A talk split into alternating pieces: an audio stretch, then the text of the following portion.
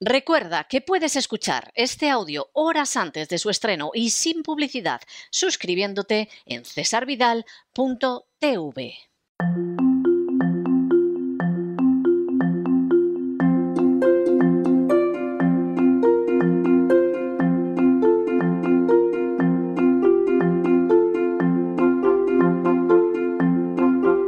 Palabras al aire con Sagrario Fernández Prieto.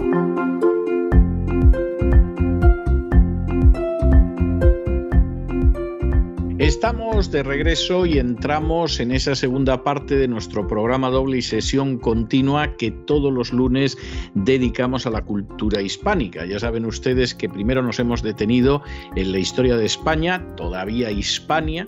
Curiosamente hemos estado hablando de poetas y de una mujer viajera, Egeria, y ahora llegamos a la segunda parte, que es esa segunda parte, las palabras al aire, en que doña Sagrario Fernández Prieto nos enseña a hablar y a escribir correctamente el español. Y ya está aquí. Muy buenas noches, doña Sagrario. ¿Por dónde vamos hoy?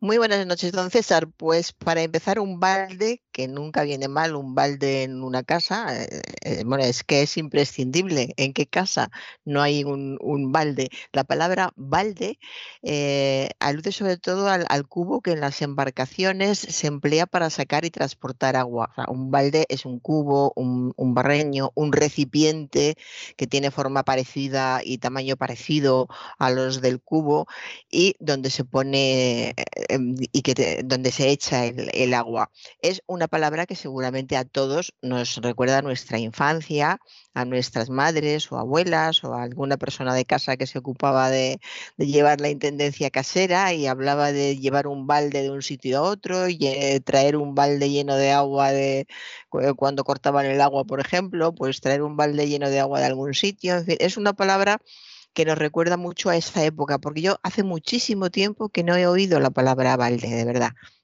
Eh, continúa, pues, eh, pues, se puede leer, sí, eh, la he visto leyendo, pero hablando no se la he escuchado a nadie desde hace mucho tiempo. Y luego, aparte de ese significado de barreño, cubo, tenemos balde, que en este caso este balde procede del árabe hispánico, batil, y este del árabe clásico, bátil, que significa vano, inútil, sin valor, que es cuando decimos eh, locuciones del tipo, pues esto sale de balde. De balde es una locución adverbial que significa gratuitamente, sin coste alguno, eso es de balde. Eh, también significa en vano, sin motivo, sin causa. Eh, ir a un sitio en balde es ir a un sitio en vano. Por ejemplo, ir en balde es eh, una expresión que utilizaba, por lo menos en mi caso, yo la escuchaba en mi infancia. Recuerdo a mi madre diciendo, he salido a tal hora y he vuelto y todo en balde porque no he llegado a tiempo a tal sitio, porque no estaba alguien. Y estar de balde que también es una locución verbal muy, muy habitual en, una época, eh, en una época larga, hasta, hasta hace relativamente poco. Estar de balde es estar de más, estar ocioso, no hacer nada. Ese también era de las madres, pero ya en un tono, un tono especial. ¿Tú qué haces ahí de balde? O sea, ¿qué haces ahí sin, sin ayudar, sin, sin hacer eh, nada? Y otra forma con, otra expresión con la palabra balde es baldar, que ya cambia el significado porque baldar, que esto sí se sigue utilizando y lo conocemos todo, diría que a diario, baldar se refiere a una enfermedad o a un accidente, algo que impide o dificulta la movilidad de una persona, de un animal, de alguno de los miembros del cuerpo, eh, que hace que algo eh, sea un gran, eh, una gran contrariedad para alguien, que descabale planes, que inutilice o que impida eh, hacer algo. Todo eso es, significa baldar. Pero la acepción más, más común y el significado que más se utiliza es estar baldado. Estar baldado es eh, estar con, dolores, estar impedido porque has tenido un accidente o te han operado o te ha pasado algo y estás en cama o sin poder moverte porque estás baldado. Ese es el uso más, más común. Y eh, dejamos ya los baldados y continuamos con una entrevista a un periodista muy famoso que llamó la atención, me, lo, han, lo, han, comentado, eh, porque dijo, yo también lo vi, pero también le llamó la atención a más personas, que había que elegir de la inmensa muchedumbre de ofertas. Me lo comentaban para avisarme que eso debía de ser un error, muchedumbre de ofertas. La verdad es que suena extraño, porque muchedumbre lo asociamos a multitud, multitud de, personas, eh, sin más, e, es la, acepción más común, multitud de personas, mucha gente es una muchedumbre. Pero resulta que el, diccionario académico dice que muchedumbre significa abundancia y multitud de personas o cosas, de personas o cosas. De modo que eh, es correcto, hay que admitirlo como, correcto. Mm, se refería claramente que en esta época hay cantidad de ofertas, que es lo que hubiera dicho la, la, mayoría, o hay muchísimas ofertas, o hay una inmensidad de ofertas, puesto que él ya había utilizado el adjetivo inmenso antes, pero eh, según lo dijo él, también es correcto esta inmensa muchedumbre de ofertas si hubiera sido de, personas, no hubiera necesitado ya eh, ningún complemento preposicional, hubiera sido elegir de la inmensa muchedumbre lo que más necesitamos, por ejemplo. Bien, y continúo con eh, informativos y coloquios. Tengo dos casos con una palabra que ya hace poco lo comenté que me, trae loca porque cada vez se utiliza más y creo que ya la oigo por todas partes porque estoy obsesionada con ella. Escuché, Así se fabrica un casus belli, la narrativa de Putin para invadir Ucrania. La narrativa de Putin. El relato. Ya, no sé qué peor. Claro, es que el otro día yo estaba igual que hoy, pero con relato, que también me pone muy nerviosa. Pues es que cuando no es relato, dejan de decir relato para decir narrativa ahora a la gente le da por decir que la narrativa, por la calle también lo he oído, lo que pasa es que no dan frases para, para recoger así el vuelo, pero he oído por la calle es que la narrativa de fulano, la narrativa de vengano, es, algo que se, que se, ha colado de una forma para mí extraña porque ha sido muy rápida. Yo no recuerdo que hace tres o cuatro meses se repitiera tanto esta, esta palabra y ahora es, es una barbaridad. Y, y por supuesto, Putin controla la narrativa, que era la, otra frase que, he oído. He oído más. Que haya recogido estas no quiere decir que no haya oído otras y a lo mejor no he tenido tiempo de apuntarlas. Y lo que sí me gusta, naturalmente, es lo del casus belli, casus belli en, este entorno de narrativas que salen por todas partes y que no sabemos por qué se utiliza eh, narrativa en vez de decir los argumentos de Putin, las explicaciones de, de Putin, el control de la información de Putin. Todo eso lo han sustituido por narrativa. Y, supongo, y supongo que la controla en Rusia, porque, verdaderamente si la controla en Occidente, la controla muy mal. Claro, pero, hay además, no, pero de esto él, por supuesto, ni se enterará, ni le importaría si se enterara. pero, pero es aquí cuando nos llega este eco de Putin, que en este caso a mí desde el punto de vista lingüístico me da igual, lo que me llama la atención es la, la narrativa, que en este caso es Putin, porque Putin está ahí. Pero podía ser otros casos, porque creo que ya lo he comentado otras veces, y es una palabra que se ha puesto de moda, pues igual que el relato. O sea, es, todo el mundo se ha vuelto muy literario, don César. Cuando no están en la narrativa, están en el relato. Lo que no acabo yo de caer es antes de la narrativa y el relato, lo normal es que estuvieran en el cómic, pero nadie hablaba del, cómic de un político o, o, en qué novela gráfica se encuentra ahora, por ejemplo. Pero bueno, bromas aparte, eh, se utiliza muchísimo. Yo no le encuentro sentido, me parece pedante. Eh, creo que la gente lo escucha con muchísima naturalidad. La gente se acostumbra enseguida a lo que se oye en los medios, especialmente si es en la televisión. Si en la televisión y hubo una noche de la semana pasada, un programa largo, nuevo que hay ahora, donde la expresión, esta palabra narrativa dentro de expresiones eh, adecuadas, desde luego, se, se utilizó a lo largo de la noche por lo menos cuatro veces Entonces, claro, todo esto va calando, va calando y dentro de poco, bueno, porque ya no tengo a mi querido carnicero, sino a, mi carnicero le encantaría hablar de, la narrativa. Me estoy dando cuenta de que le, le pegaría mucho, va mucho con él. Bueno, pues ya sabemos que la narrativa podría ser la narración de lo que está sucediendo o los argumentos que tiene un señor para invadir un, país. Eso, además me parece más importante y más con más fuerza decir que alguien tiene o alguien cree tener argumentos para invadir un país a que alguien tenga narrativa para invadir un país. Creo que no pues hay, vamos, no hay color, no hay color. Y eh, casus belli, vamos a comentar casus belli, que es una locución latina que significa caso o motivo de guerra, motivo que origina o puede originar cualquier conflicto o enfrentamiento. Esta locución latina eh, se utiliza mucho en determinados ambientes, con cierto nivel cultural, pero solo cierto. No hace falta ser licenciado en, nada, ni haber hecho estudiado clásicas, ni ser abogado, por ejemplo, para eh, decir eh, que un tema determinado es eh, casus belli. No un casus belli, es casus belli. Caso o motivo de guerra o motivo que puede originar conflicto. En este sentido es como, más se utiliza. Algo que puede originar conflicto. De hecho, en reuniones familiares yo he oído, vamos a dejar esto que es casus belli. Sacamos este tema vamos a discutir todos. Es muy, muy utilizada casus belli. Y ahora continúo con un artículo de prensa sobre el cuidado de los bebés.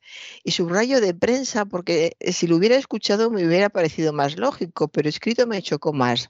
El artículo hablaba de qué había que hacer con, con los niños muy pequeños y decía que el niño no se pase todo el día embracilado embracilado de embracilar, es un término que viene en el diccionario, eh, y que se utiliza al parecer sobre todo en Andalucía y Salamanca y significa llevar en brazos.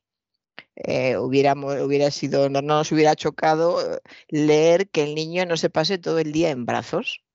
Sí.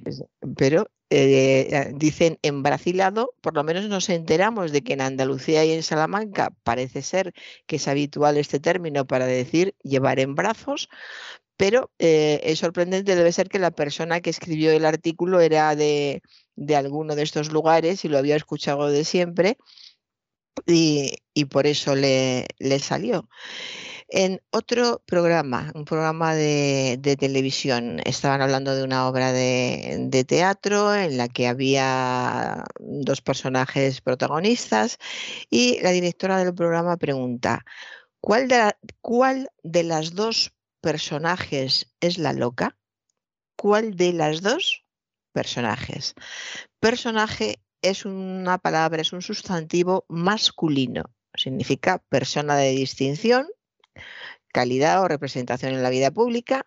También es cada uno de los seres reales o imaginarios que figuran en una obra literaria, en un teatro, en el cine. Y también una persona singular que destaca por su forma peculiar de ser o de actuar. Pero personaje, insisto, es un término masculino.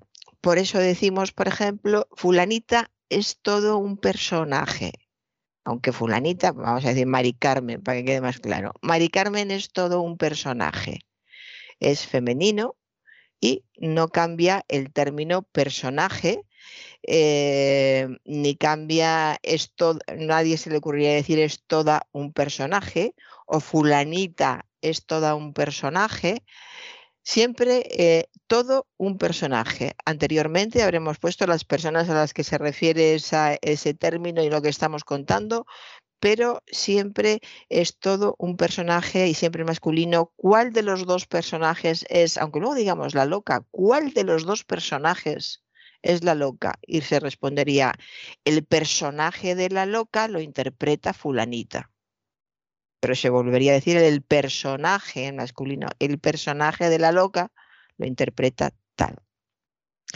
Bien, continúo con un representante del Partido Popular que eh, repite, competiremos en base a nuestros méritos y no en base a nuestras diferencias. Eh, me interesa, por supuesto, el envase A, no lo que diga ningún eh, mm, político, ni ningún ideario político, quiero decir.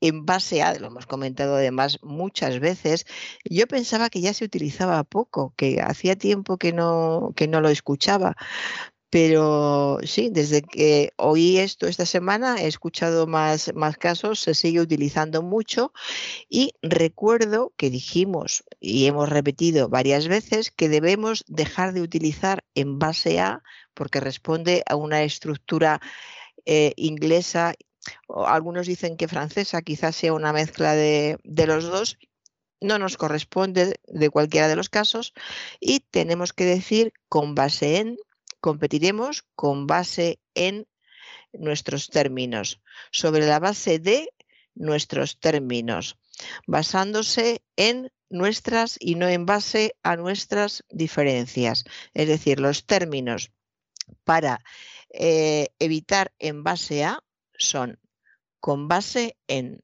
sobre la base de y basándose en. Y el otro término, eh, olvidarlo. Y em, ahora voy a comentar eh, algo que escuché el, eh, otro día en una entrevista de, radio. Le preguntaban a un cantante qué canciones o vídeos que se ordenan. Eh, no, la pregunta era: ¿sería muy larga la playlist de los mejores momentos de tu vida? Le preguntaban al cantante. ¿Sería muy larga la playlist de los mejores momentos de tu vida? Pero es curioso, fíjese cómo se van introduciendo estos términos modernos playlist eh, son las canciones o vídeos que se ordenan en una lista para ser reproducidos sucesivamente. Si le decimos a un señor de 70 y muchos, 80 años que es una playlist, la mayoría no va a saber qué es.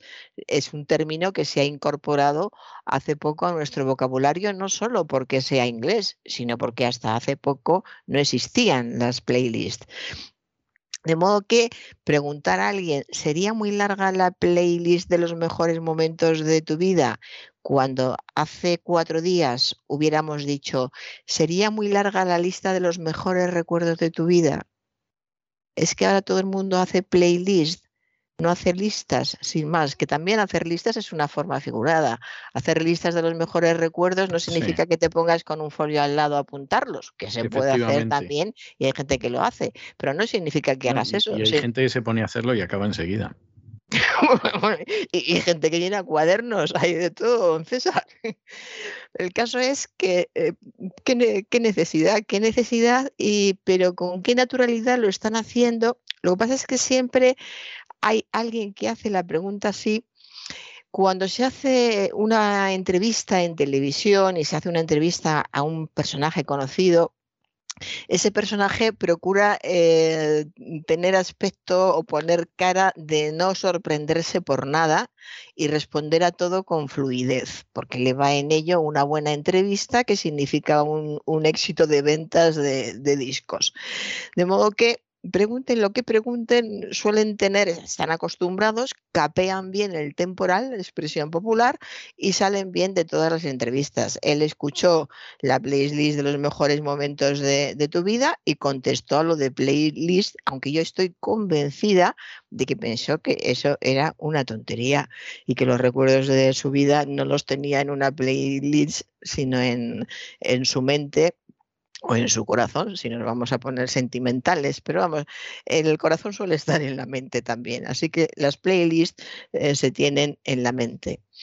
Y, y, ahora de la mente a la peluquería me ha salido sin querer, don César, pero lo tengo aquí a continuación. Vamos a la peluquería. Una señora eh, que eh, estuve en mi entorno en un parque durante un rato y estuve escuchando su, conversación con, la amiga, con una amiga. Y dijo, en esa peluquería me hicieron a mí un expolio que mis hijos se rieron de mí un mes entero. Una defesio, vamos, fíjese la frase. Me hicieron a mí un expolio que mis hijos se rieron de mí un mes entero una defesio, vamos.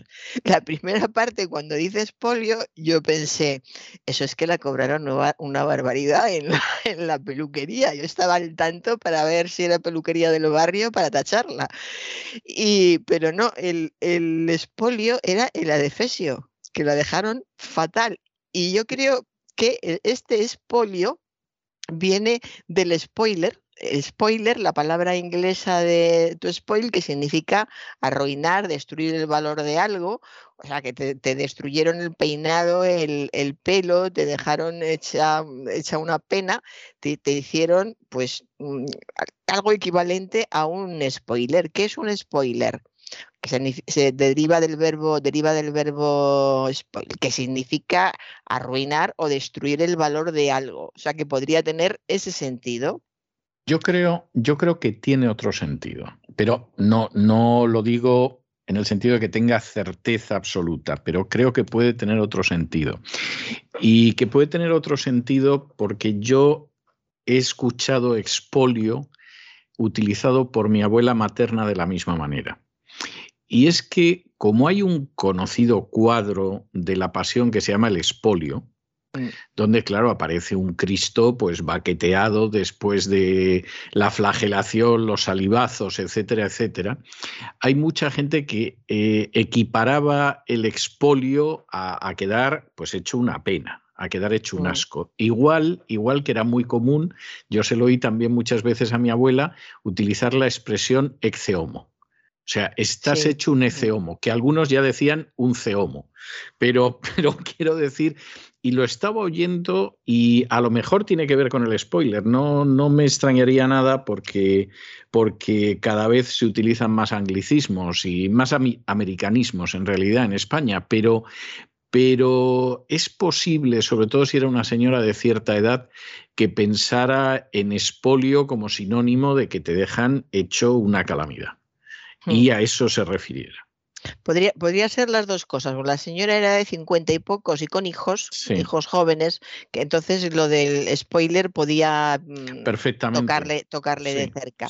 y luego es verdad lo que usted dice, yo también lo he escuchado mucho, lo de eh, expolio, pues como se dice en, la frase, se rieron de mí, una defesio, vamos, la dejaron hecha una defesio. Una pena. Por esto del, del expolio. Lo que pasa es que como casi nadie pronuncia bien la X, entre que ella dijo espolio y no expolio. Y, luego eh, tenía hijos, eh, hijos jóvenes, que podía ser perfectamente que en la peluquería eh, le hubieran cobrado una barbaridad, que es un tema de conversación muy habitual, pues juntando todo eso no, es, no está claro. Pero lo cierto es que había una pobre señora a la que habían hecho un expolio y encima tenía unos hijos que en vez de consolarla se reían de, ella. Así son, así son los hijos. Y el eh, spoiler, ya lo hemos comentado a veces, para eh, eh, utilizar un término nuestro, tenemos destripar, que además a mí es un término que me, que me gusta mucho. Cuando alguien dice, no me destripes la película. Antes no me gustaba porque pensaba, lo asociaba con carnicería, con sangre, con sacar cosas. Pero desde hace tiempo eh, me parece que está muy bien. Destripar es interrumpir el relato, oh, otra vez relato, interrumpir el relato que está haciendo alguien de algún suceso, algún chascarrillo, eh, algo sabroso que está contando y anticipa el desenlace o la solución. Hay personas que son expertas en destripar cosas. A mí es algo que me encantaría hacer, lo reconozco, pero hay gente que lo lleva muy mal. Según con quién esté, me atrevo o no me atrevo, porque hay personas que le destripas el final de una película y está sin hablarte meses. Hay gente así, don César. Y luego está también reventar con el mismo significado. Es que me reventó la película, y eso lo digo a menudo. Eh, fui a ver no sé qué y me reventó la película, no vuelvo a ir con ella al cine sería el mismo significado que arruinar, pero se utiliza menos, me arruinó la película, que reventar. Porque reventar además hace más alusión al final. Cuando te hacen un, un, spoiler de una película y te la revientan, es porque te han contado el final. Y eso sí que es eh, realmente una faena sobre todo si es algo que tiene intriga y estás viendo toda la película esperando a ver cómo se resuelve, quién, quién es el, asesino, por ejemplo, y va, el gracioso de turno y te dice el asesino es fulanito o la asesina es menganita, y eso se llama reventar una, una película. En fin, en vez de, en vez de decir, eh, pues eh, me hicieron un expolio que mis hijos se rieron de mí un mes entero, o, hablando de reventar, de destripar eh, películas, pues se puede utilizar avance, anticipo, no me lo anticipes, no, no, me avances el final, cuéntamela pero no me digas el final, o directamente no me la cuentes, no me la cuentes. Y expolio, pues eh, ya lo hemos dicho, acción y efecto de expoliar, despojar algo o alguien con violencia o con iniquidad. además que soy de Toledo, he visto durante toda mi infancia y mi juventud un maravilloso cuadro del Greco que se llama así, el expolio, sin, eh, sin más eh, título a continuación, y para mí es una referencia muy clara de lo que significa un expolio que te arrebaten todo, que te humillen, que te ultrajen. Es, una palabra en, Toledo, es una palabra muy común entre los toledanos. Y ahora una joven a sus amigas. Mi madre es más antigua que mi abuela. Dice que Lola es un desecho de virtudes. Yo no conozco ni a la madre, ni a la abuela, ni a la tal Lola, aunque no, hubiera estado mal conocer a, Lola. Son todas cosas como ya empieza a salir la gente, yo salgo más en metro, en, en, autobús, voy a comprar, la gente habla muchísimo, la gente tiene muchas ganas de tocar. Yo he vuelto a notar que la gente te habla tocándote del brazo, que es una costumbre que tenemos los mediterráneos, los latinos en general, que a los europeos... Eh, de Centro Europa o del norte de Europa les llama la atención y no les gusta nada, pero es, es muy nuestro. Es una señora que te está hablando en, la cola de la frutería y te está dando en el brazo diciendo llévate las naranjas que están muy buenas y te lo podía decir sin tocarte, pero te está dando golpecitos en, en el brazo. A mí eso me parece encantador, me gusta que sigamos siendo así todavía. Pues bueno, andando por, por estos sitios haciendo mis cosas es cuando yo escucho a la gente y voy a notar Tenía que verme a mí saliendo de donde salga, puede ser un parque, un autobús, un supermercado. Yo siempre llevo una libreta y apunto, apunto. La gente debe pensar que es que se me, me, han ocurrido ideas geniales. Me lo ha dicho alguien. Se han reído de mí sobre mis ideas geniales cuando salgo de los sitios, mis supuestas ideas geniales. Y no saben que algunos que han dicho eso, yo les he apuntado lo que, algo que han dicho mal. Bueno, pues estaba hablando con esta señora que decía que mi madre es más antigua que mi abuela, dice que Lola es un desecho de virtudes. No es la primera vez que escuchamos esto, desecho de virtudes, en vez de dechado de virtudes. Que, eh, es que si preguntas a muchísimas personas qué es un dechado de virtudes, te dirían pues alguien que tiene muchas virtudes, pero dechado es un término, es un sustantivo que nos suena extraño, mm, lejano, a pesar de que sea una frase hecha que se utiliza mucho. Un dechado de virtudes es un ejemplo y modelo de buenas cualidades o de maldades. También puede ser un dechado de maldad. Curiosamente, se dice un dechado de virtudes con el complemento preposicional en plural, dechado de virtudes, y sin embargo, con la maldad se utiliza el singular, un dechado de maldad no he escuchado nunca, no digo que no, sea, eh, no se diga, pero nunca he escuchado un dechado de maldades que sería tan correcto y tan habitual como de virtudes. Pero yo, yo he oído a veces, eh, no con dechado, pero sí con otras expresiones. Por ejemplo, recuerdo, me he acordado cuando usted lo estaba diciendo, en la época de la transición, que en cierta ocasión Felipe González describió a Santiago Carrillo como un saquete de maldades. Saquete. De maldades, además. Supongo que porque era más bajo que él y todo lo demás, y ya para qué queremos más, ¿no? Pero efectivamente lo calificó de saquete de maldades. Saquete de maldades. Bueno, y ahora ya nos vamos al, metro. Estaba esperando el, metro con una señora bastante mayor sentada a mi lado. De hecho, me dijo en el último momento la edad que tenía y tenía 77. Pero una señora, me gustaría estar a mí así, pero el año que viene, no, cuando llegue a los 77. Estaba estupenda la señora. Delgadísima, moviéndose continuamente, muy nerviosa. Y de repente aparece el letrerito eh, diciendo, próximo no se dice convoy o metro, 12 minutos. Y la, señora lo lee en voz alta, como si yo no supiera leer. Dice, próximo metro en 12 minutos. Pues yo estar en stand-by cuando tengo prisa es que no puedo. La estar en stand-by. Estar en stand-by. Es que e, era, era un personaje, insisto, daba, daba gusto verla. Parecía como una antigua modelo. Iba elegantísima, vestida, tenía mucho, mucho estilo era muy peculiar, muy peculiar la, la señora y muy agradable de, de, ver y hablar con ella, porque estuve hablando, cuando encuentras a alguien con quien puedes hablar, no está eh, la humanidad como para ir despreciando esos, esos momentos. Hay que aprovechar a quien, quien te llegue.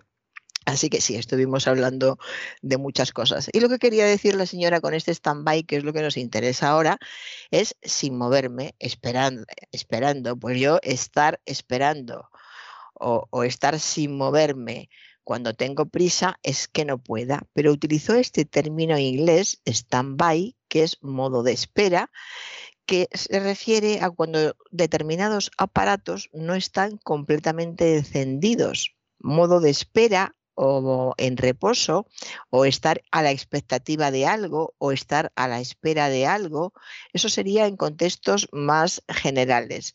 Y todos ellos preferibles a la alternativa stand-by, que es un calco inglés eh, evidente. Pero bueno, aquí queda para decir que mejor modo de espera o estar en, estar en reposo o coloquialmente en este, eh, en este momento, próximo metro, 12 minutos, pues yo estar sin hacer nada cuando tengo prisas que no puedo. Hubiera sido lo, más natural. Pero mm, ya digo que la señora era peculiar en, todo y ya después de conocerla no extraña nada el, el stand-by. Y aquí me quedo yo en stand-by, don César. Pues me parece, me parece estupendo que se quede usted en stand-by. bueno, y ya que estamos en stand-by, yo la canción que le voy a dejar hoy es el Stand By Me. O ah. sea que, mire usted, que me lo ha puesto facilísimo. Ya era, era añadir simplemente una palabra y ya estaba. O sea que nos vamos a quedar con, con el Stand By Me y Dios mediante nos volvemos a ver el jueves. Pues nos vemos el jueves, don César. Hasta entonces y con esta música tan conocida por ustedes, porque fue, ha sido durante décadas la música con la que empezábamos nuestro editorial de inicio del programa, el Stand By Me, esta maravillosa canción que les dice a ustedes que se queden con nosotros, aunque las montañas se hundan en el mar, aunque la única luz que haya sea la de la luna, hemos llegado con esa música extraordinaria al final de nuestra singladura de hoy del programa La Voz. Esperamos que lo hayan pasado bien, que se hayan entretenido, que hayan aprendido una o dos cosillas útiles y los emplazamos para mañana, Dios mediante, en el mismo lugar y a la misma hora. Y como siempre, nos despedimos con una despedida sureña. God bless you. Que Dios los bendiga.